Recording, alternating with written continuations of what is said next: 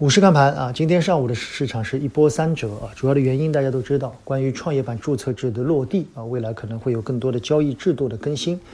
说一件很有趣的事啊，今天上午指数一度探到两千七百五十多点，然后我打开电视看到很多媒体里面的分析师啊，一片的唱空声，认为大量的融资啊，包括圈钱啊，会导致市场失血，然后市场在中午时分啊开始翻红。再去看分析师的许多的评论啊，我会发现又是说更多的是创新制度啊，交易制度的改变。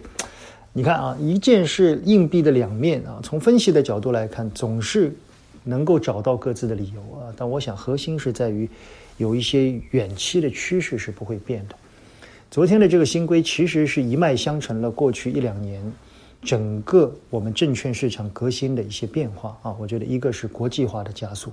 市场越来越国际化，一个是市场优胜劣汰的加速，大量的企业优胜劣汰。其实昨天除了这个消息之外，还有一些关于退市制度的补充。我认为这个消息更值得我们去做解读啊。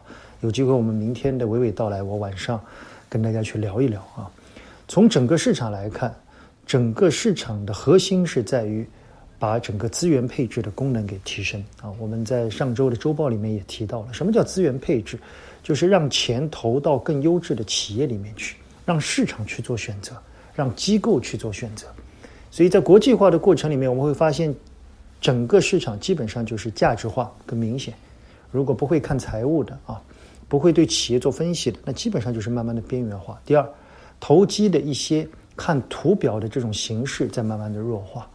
如果一个股票的市值很小，成交量很小，这个时候有价而无市，那。还有什么意义吗？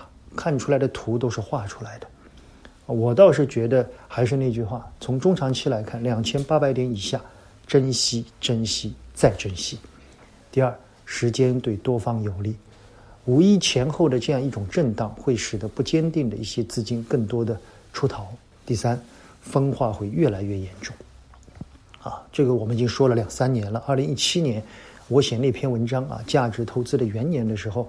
二十年经验清零，送给很多的个人投资者。到今天，整整三到四年的时间，我们回顾这三年，很多投资者思路不改变，就很难适应市场。今天市场即使在下跌的时候，一些龙头类的企业也依然走势比较强。但今天的回升比我预期的来的更快。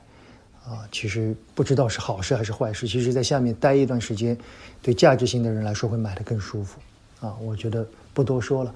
市场依然是走着比较健康的走势，这段时间的整个低迷应该会换来五一以后我们认为艳阳天，啊，我们希望涨得慢一点，希望中国式的慢牛在国际化以后能够走得更稳一些，好吧？更多的内容我们在娓娓道来里面跟大家去聊啊。我们最近发现很多季报有很多值得谈的东西啊，特别是一些我们重点关注的企业，值得一谈。明天我们跟大家聊一聊，仅供参考，谢谢大家。